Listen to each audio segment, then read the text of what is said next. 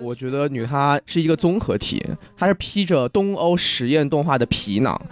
但讲述的是一个跟中国当下计划生育政策引导她这一代的一个母女关系的这么一个东方伦理的一个情感的东西，在叙事上从大框架来看的话，其实又符合好莱坞那个人物弧光的变化的那样一种框架。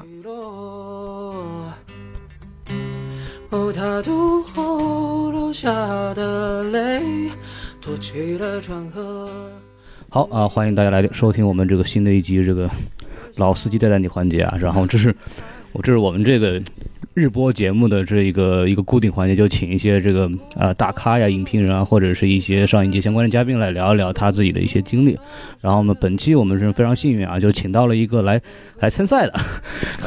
来来来这个拿奖的这么一个人，金爵奖的这个动画长片的候选呃女她导演是周胜威啊。大家好，大家好。那么说到这个动画片这个想法，最早你是？为什么想做这样一个动画片呢？然后特别是这个拿鞋子作为这么一个呃人物的主体，那你是怎么想的？首先就是跟我个人经历有关，嗯，因为我从小就对材料和材质特别敏感。就我呃幼儿园的时候，就其他的小朋友就在操场上面，就是男生就就打架，然后女生就踢毽子干嘛的，然后只有我一个人在捡冰棒棍。啊，我会钟情于捡不同形状、不同材质、不同粗细块状的冰棒棍。那个时候就对材料天生的敏感，然后后来就收集癖，会收集什么贝壳啊，然后什么石头啊，然后树枝啊，然后什么树叶啊，直到后来发展成就是什么都收集，嗯，就生活垃圾这块东西。所以从小会对材料，包括生活垃圾这块特别敏感，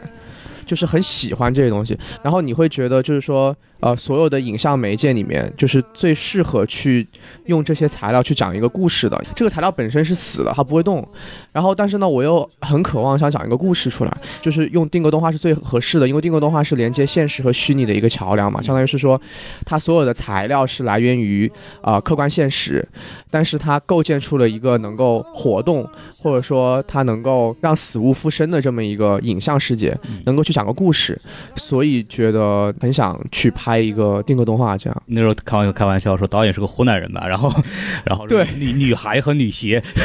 不好意思，弄成一块儿，然后就想说可能有就会有说这个可能女孩跟女鞋这个就正好可以 对对对对对对对好玩的，因为我看完以后感觉这个是一个就前半段嘛，就是昨天你在那个映后也讲了，感觉上是一个女权这个夺权的这么一个故事，然后后半段感觉就变成了一个讽刺统治阶级的这么一个呃轮轮回的这么一个事情。然后你当时在拍的时候是有想法吗？就是说，哦，你是你是要讲一个女权的故事，或者你是要讲个权力的故事？为什么会？成型会变成这么一个可以说是两段故事这么一个结构。最开始的想法就是它还是一个故事，嗯，就其实还是一个这个母亲为了她女儿，然后牺牲一切，然后她女儿在母亲的基础上，然后完成了登基的这么一个故事。只是说我在前半段的叙事方式上是用了一个把这个形象歌颂起来的这么一种方式，所以会让你会有一个错觉，就是你可能会觉得这是一个好像是讲女权的故事，但其实不完全是因为如果你不剥去就是女性身份或者说这些东西之后，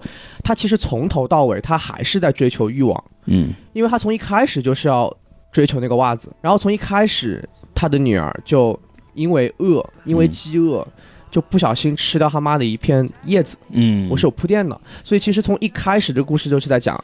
这个妈为了她女儿要要不停的去要去填饱她的饥饿感，嗯，这就是食欲。对，只是说，就影片的前六十分钟是在讲我要去满足我女儿的食欲，但是到影片的后三十分钟就变成了食欲，她女儿已经被满足了，嗯，因为她把妈吃掉了嘛，嗯，她的食欲被填饱之后，在食欲的基础上又发展出了其他的欲望，所以其实整个影片从头到尾九十分钟全都是在讲欲望，嗯，就还是在讲后后那个主题，只是说前面那个我们不说女权这个主题吧，这个话题有点敏感，对，说女性觉醒或者说女性复仇这个主题，它只是一个。这个叙事主题的一个皮囊，它只是一个辅助，或者说是我开始迷惑大家，然后后来又把大家给打醒了，就是是这么一个状态。因为感觉这个片子一看完以后，我个人认为啊，我们看下去以后，这是一个短片体量的这么一个故事，都在我们看来是有些重复的一些镜头，比方说反复闪起的绿灯啊，包括一些樱桃，就无数的樱桃，一波一波又一波，一波又一波出来，所以感觉很多的东西是像是一部短片，把它进行一些技术上的扩充，然后变成一个长篇体量。所以你当时是为什么要做一个长篇呢？然后一开始你也说过，最早是一个短片的想法的。呃，其实，嗯，我倒不那么认同，就是说，嗯，这是一个短篇体量的东西，嗯，因为它现在之所以你会有这种状态，是因为这个世界的逻辑它其实是极其的。特别和封闭自洽的，嗯，所以说如果我不用足够多的呃镜头和那个剪辑，然后包括蒙太奇去给你这个施压，比如说我只用一次，嗯，樱桃闪过，然后马上就那个，他情绪是出不来的，嗯嗯嗯，对，所以他这样的重复很多次的这样一种剪辑方式，其实是在不断的去诱导你去。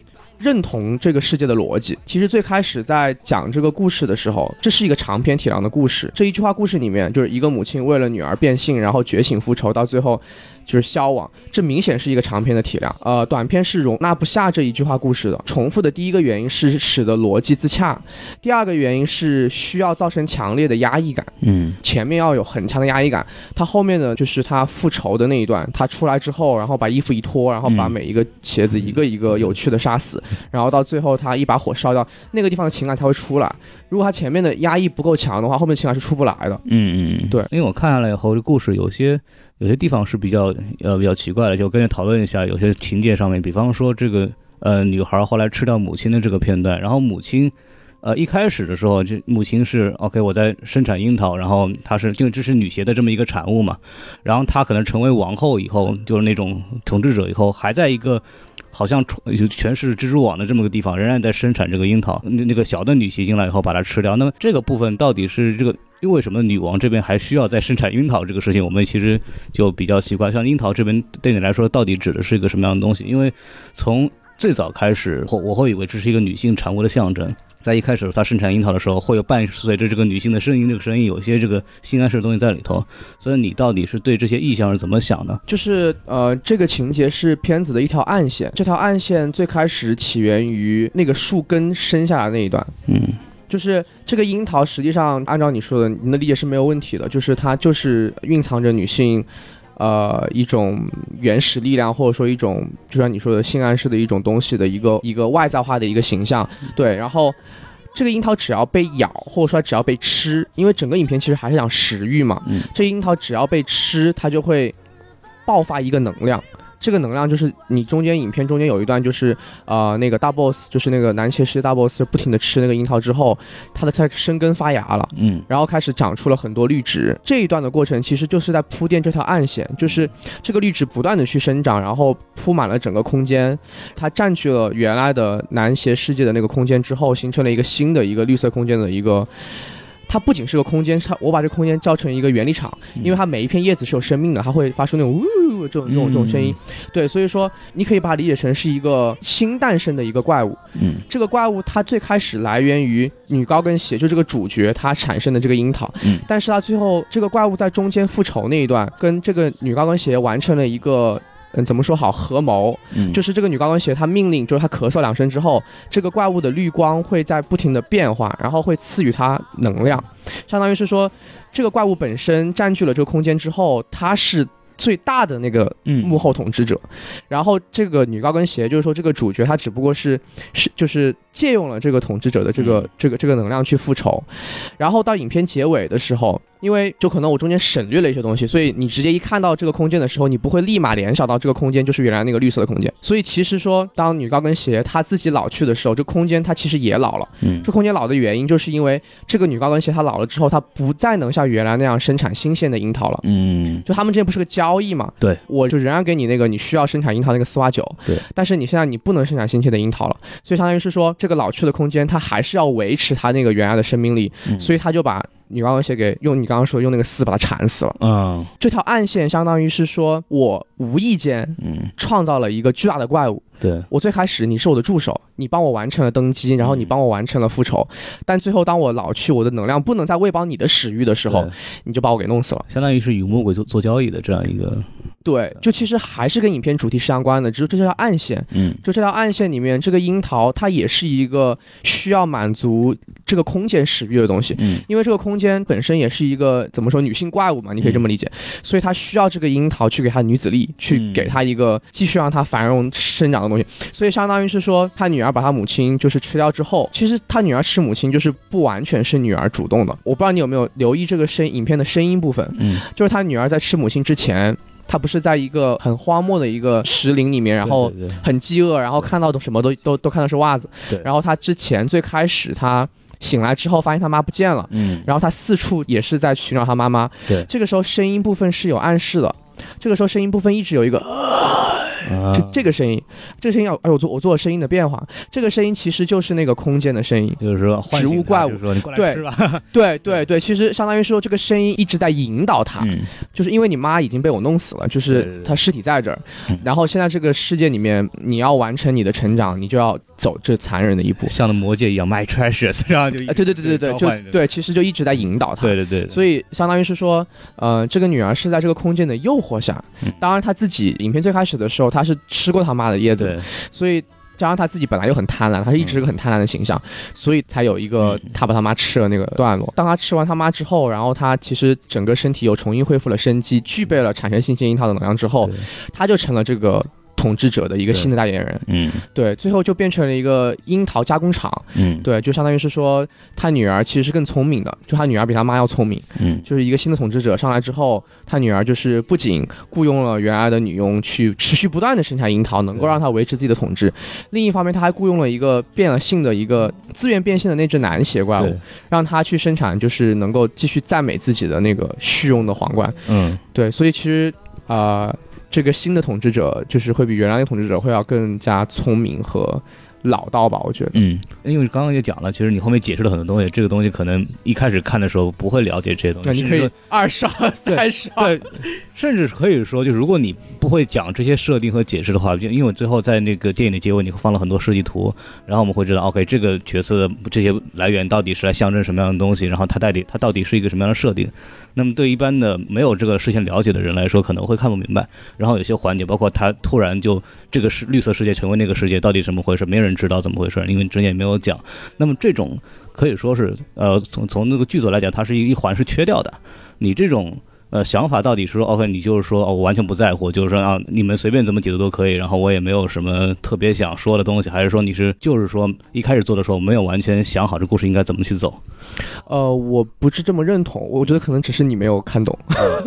不好意思啊，就是因为呃二十号首映那天的时候，我刚刚说那条暗线，就有一个观众他特意指出来了，嗯，而且他特意把这条暗线他说是一种呃克苏鲁的一种叙事，嗯，然后说是一种创作者和呃。创造者和被创造者之间关系的一个一个叙事，嗯，就是创造者创造被创造者，然后被创造者毁灭创造者。我觉得我在每一条呃，就是具体的情节线上安排是没有问题的，嗯，只是说每一个人有自己的解读。那你能解读出来，OK，那没问题；或者说你能解读出别的，我觉得也 OK。就是因为这个文本是开放的，嗯，如果所有的人都能够准确的，或者说都能够完全按照我所解读出来的意思去解读的话，那这个文本就死掉了，嗯。所以我觉得，呃，从我的角度出发的话，我觉得，呃，视听这一块对叙事这一块是没有问题的。嗯，对，只是说每个人有不同的解读。我觉得，嗯嗯，对，因为我看完以后感觉是你是在呃刻意的做一些破坏，就是说，或者或者说就是一些呃没有很明确的指向吧。就刚刚讲的这个樱桃啊什么东西，那其实可以你在前面可以说它是一个女性的。呃，一个工具，比方说，他所谓大 boss 吃掉这个樱桃，我觉得非常开心，这很像这个呃女性可以给男性提供的这些。呃，一些欲望上的这些东西，然后到后来会变成一个变成一个所谓的它的生产工具，或者它那个维系这个世界的这么一个东西。对我来说，前后可能会有一些带指代不一样的这么一个场景。所以说，我看完以后，可能说啊，你对这个整体的这个东西是一种有一些破坏性的，或者是一些颠覆颠覆性的这样处理。很多东西它的含义，它会在特定的情况下会变化的。嗯，之所以樱桃的指向或者说它的含义发生了变化，是因为这个空间不一样了。嗯，它所处的环境也不一样了。所以才会发生变化。其实换句话来讲的话，樱桃从头到尾你都可以把它理解成是一个。就是蕴藏女子力量的一个东西，只是说最开始这个东西它被男鞋的这个社会，或者说它被男鞋所喜爱，嗯但是因为它被男鞋喜爱，然后因为男鞋跟它的那个元素有有矛盾有冲突，所以它才能够就是呃完成这个就是破坏性的东西。但是破坏之后，秩序是要被重建的，嗯就是当整个这个空间变成植物和自然的时候。它本身是贴合这个樱桃的这个属性的，嗯它跟男鞋不一样，所以当这个空间和这个物品不再有冲突的时候，它自然就不会有它最开始的那个破坏性在里面了。所以我觉得它其实含义一直没有变，只是说它所处的空间和它整个环境所指涉的东西变了。我觉得，呃，说到这个你的很多设定嘛，我们看到好像还是很有很有想象力的，就是鞋子为主角，然后扮演其他的这种各种小零件儿作为的这种附庸的这么一些食物链的各个层面。你当时是怎么想的这个事情？包括就是袜子作为食物，然后成为这个鞋子的这个能量供给的这方面。这个其实是个世界观的问题。嗯呃，其实搭建这个世界观，嗯，是一个比较漫长的过程，就不是说呃一开始就有一个比较抽象的一个概念，然后就全部把它给分散下来，是因为最开始是因为有有了鞋子，嗯就最开始是想用鞋子来做这个主角，拍这个故事，只是说有了鞋子之后。然后你才发现生活当中的其他的东西可以逐渐逐渐被纳入进来。对对，就比如说，呃，当然想哦，鞋子有主角，那那他他得要吃东西吧？嗯然后觉得那反正袜子跟鞋子好像是配套的，所以就决定把 嗯就是袜子作为他的食物。嗯但是又发现袜子又分很多种，对对吧？有有有白袜，正常的白袜，然后有那种很炫的彩袜，然后有嗯丝袜，然后发现每一种它那既然选择白袜作为食物的话。那彩袜其实我当时想就可能会跟毒蘑菇差不多，越普通的蘑菇是越没毒，可能越营养，嗯但可能颜色越绚丽的蘑菇可能就会越有毒，所以说，啊，才又把彩色袜子变成有毒的袜子，最后丝袜就可能是可能比较轻薄或怎么样，所以变成酒，或者说变不一定是酒了，肯定是饮料或什么样，反正就反正是水，这个应该是能 get 到。嗯然后有了袜子之后，我就想到哦，还有很多别的东西，像什么衣夹呀、衣服，然后还有包括有什么衣杆，然后还有其他的东西，就生活当中什么玻璃瓶什么，我觉得都可以纳入进来。嗯所以说是因为有了鞋子，然后基于这一点，然后向外发散，所以才有了其他的一些日常生活垃圾纳入进来。然后因为鞋子被设定成是一个公民的角色，所以你才发现其他东西它会有，它慢慢慢慢会有自己的一个角色的设定。嗯对，所以是这么来的，是生长出来的。嗯对。所以整个制作过程是一个什么样的一种一种经历？就是每天就是在里边就摆造型拍照，还是最开始是去想这个世界观，嗯对，然后再就是嗯、从这一句话故事里面去根据根据人物，然后去想他在这个世界下面怎么去行动。嗯就整个剧本创作不是说我先有了情节然后去做，而是说先有了这个世界设定，嗯然后在这个设定之下，然后看人物怎么去行动，他怎么去做。嗯这个花了差不多一两年的时间吧，后面会有不断的丰富进来。接下来就像你说的，就是一个制作过程，制作过程就是脑子里有形象，把它画出来之后，然后会根据生活当中已有的现成品，然后去呃以这个大框架为一个框架，然后嗯去不断的去丰满这个东西。很多道具包括场景的制作，不是说我先有了一个很具体的形象，嗯然后我根据这个形象去找那些垃圾和材料，去把那些材料给变成这个形象。嗯很多时候是我发现这个材料在哪儿，嗯，就比如说一个瓶子，或者说一些零件什么的，它它在哪儿，然后是跟他会有交流。当然这个说的很玄，就是他会告诉你，你要把我变成什么样子是吧？对，就如果你足够信任这个你身边的这些死物的话，他会告诉你你要保养什么。这个东西很难说的，怎么说好，就很这这说的很很难说清楚，但是它就是很多时候就这样。比如说很很明显，中间有个场景，就是那个红方魔窟，嗯就是那个红色的很多那个方方形的那些那些那些矩阵一样的东西，然后中间有一个玻璃洞那个东西。嗯。这这个东西我没有任何设计图纸。啊、当时我家里有积累了三年的那些快递盒和和各种各样的那种嗯。鼠标的盒子，然后当时拍的时候，然后呃，就像那个。呃，《千与千寻》里面那个就是河神吃了那个千寻的丸子一样，嗯。就疯狂的往外呕吐那些垃圾，嗯，然后就那种感觉，就是我把家里面所有垃圾全部都扫出来了，就所有不要的，嗯。就不挑。我不会说，我专门去根据我一个什么设设计好的框架去挑这个我要，那个我不要，嗯。就全部都不挑，然后全部都堆到一个客厅的中央，然后有各种各样的垃圾，什么垃圾都有，然后把这些垃圾重新去就是拼接成那些呃拱门也好，还有那些怪气的形状也好，然后再在这个基础上面去上颜色啊什么的。所以其实这个过程就是一个他们都在那儿，然后每一个组件都会告诉你，就是说啊，我适合这里啊，我适合这里，这样对，所以这个过程我觉得是挺好玩的过程，就是是一个。有点你和这些垃圾相互信任的过程，我觉得，嗯，这就很像你一直在强调的，就是这个物化的这个定格动画，强调的就是把一个你生活中的现实存在的东西放到一个动画片里边，然后你有一个对，然后有一个陌生化的表达，对，嗯，那就是正好说到定格动画嘛，然后你当时。想做定格动画的最大的原因是什么？然后因为也知道定格动画其实不是一个主流的艺术。小时候我们小时候会有拖那些玩偶动画或者一些那陶土的那些阿凡提啊什么的。像你当时为什么那么钟情做这样的东西？我觉得可能最大的想做定格动画的一个点就是就是定格动画师就像一个像一个魔术师一样，嗯，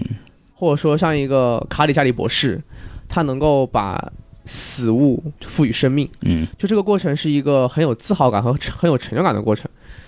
就是甚至我之后一度都想过，就是定格动画其实某种程度上是你赋予了这些东西生命，或者说你在影像里面你创造这些东西。我甚至有有想过另外一个故事，就是一个定格动画师，然后他把所有这些死物赋予生命之后，然后他很洋洋自得，很很自豪，嗯，但是后来就是因为他过度的自满和得意。而导致他被创造的东西把它反噬了啊！这其实也跟你的这个这个电影的这个主题也很像啊。对，就是其中一条，其中一个线索，就是当然我我我我意思可能单拎出来，可能直接讲这么一个故事。定就定格动画是创造这个怪物，但是这怪物把它给就是反噬反噬了。对，因为啊，我不愿意听从你对我的安排，我有我自己的独立意志，所以这可能也是定格动画最迷人的地方，就是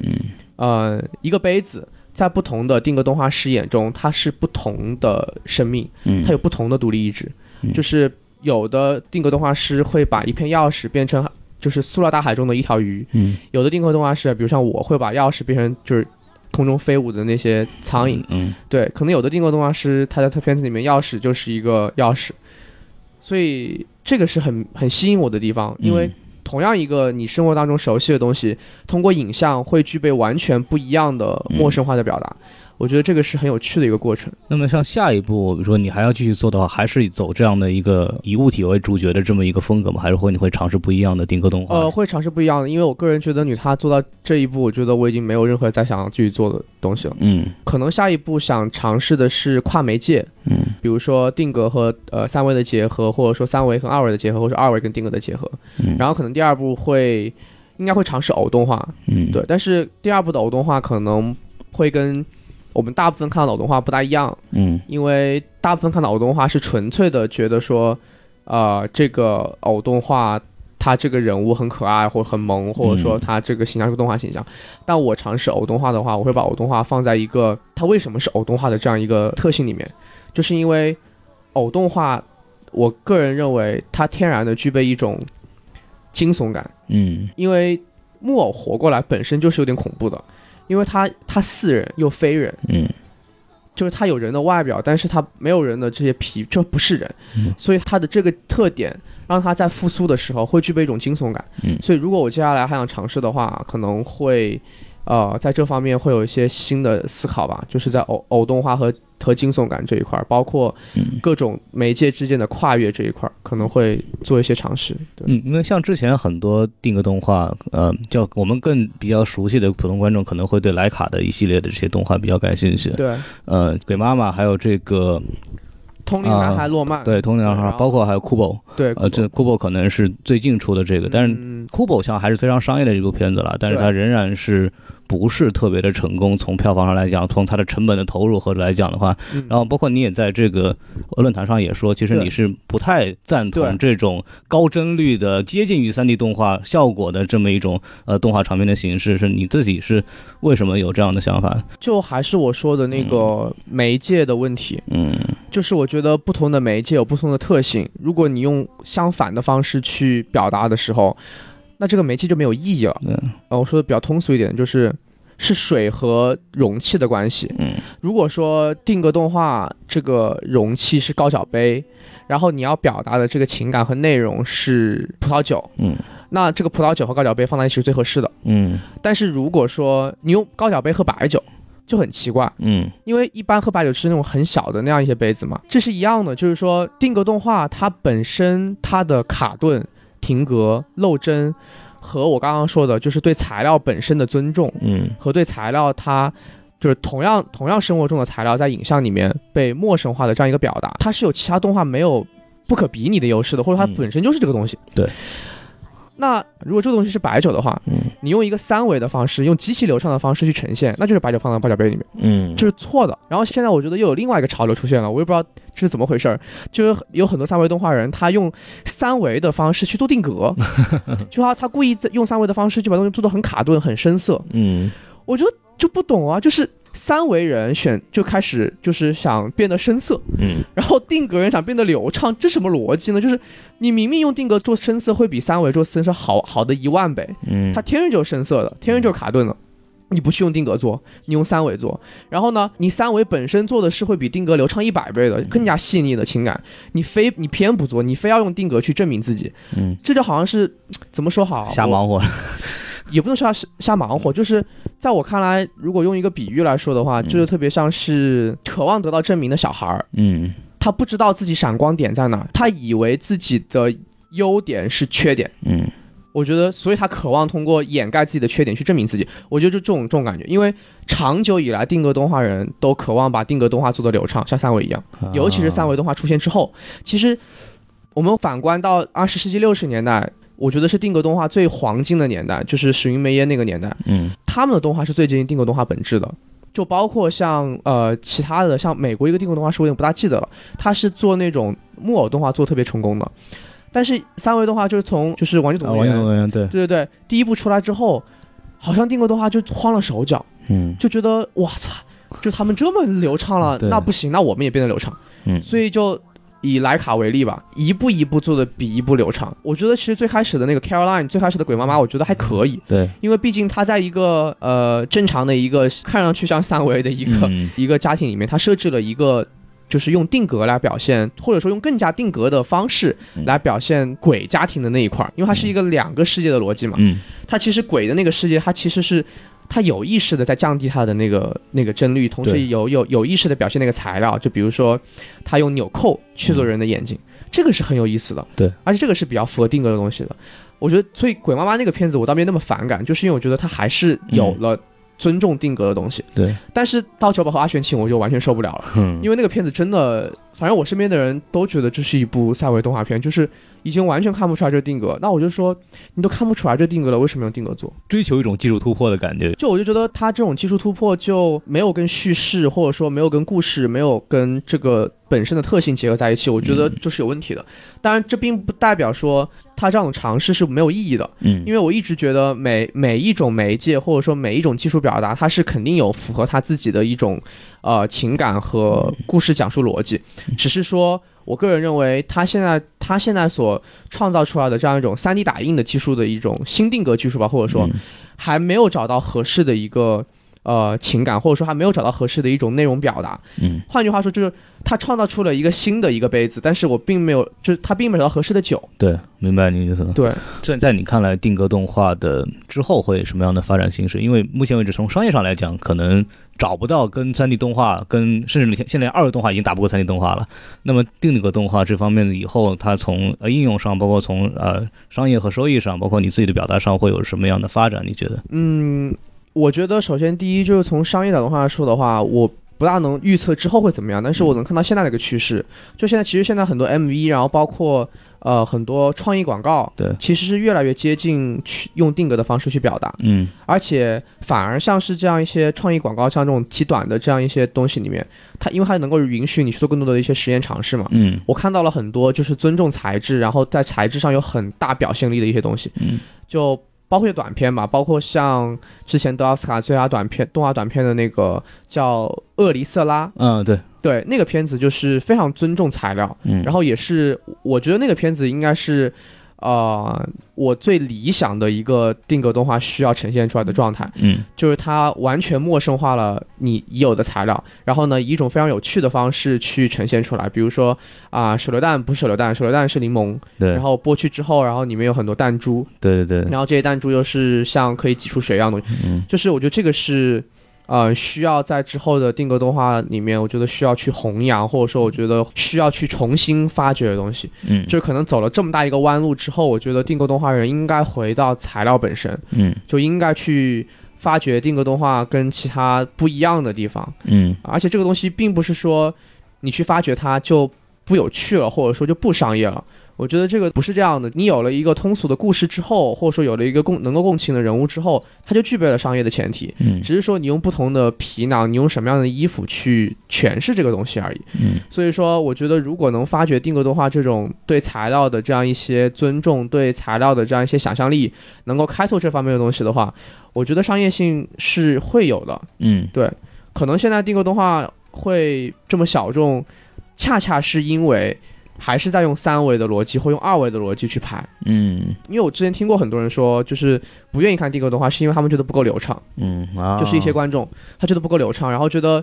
你都这样了，我为什么不看三三维动画呢？反正卡的要死。嗯，但是如果你能够把这种不够流畅，能够把这种材料变成一种特点，嗯，或者变成它独有的东西，嗯，这就相当于是说你重新。认同了你自己，对，就是你重新把你的缺陷变成了一个别人没有的特点，嗯，而不是极力的想通过三维动画的那样一种流畅性去掩盖你的缺陷，嗯，明白，对，嗯，好，那我们今天大概就聊到这里，然后非常感谢，谢谢谢谢，感谢这么帅气的主播哥哥。哎、不 不不，电台不负责颜值，否则我就干视频了。呃、大家大家一定很期待哈，长长什么样？我现在很很负责告诉大家，他特别帅。哎、好，谢谢谢谢啊，就还是感谢周润导演来这边接受采访。谢谢谢谢谢谢大家，谢谢。对，然后今天聊的还是非常有意思的这么一回。然后如果大家这个啊、呃、有兴趣的话，可以去网上找一下这个女她的相关资讯。让我相信，如果啊反响好的话，还是尽快会在电影院里跟大家见面的。希望大家能够在电影、影院见到女团。啊，好，那我们今天就这样，好，谢谢你，谢谢大家，谢谢大家，谢谢。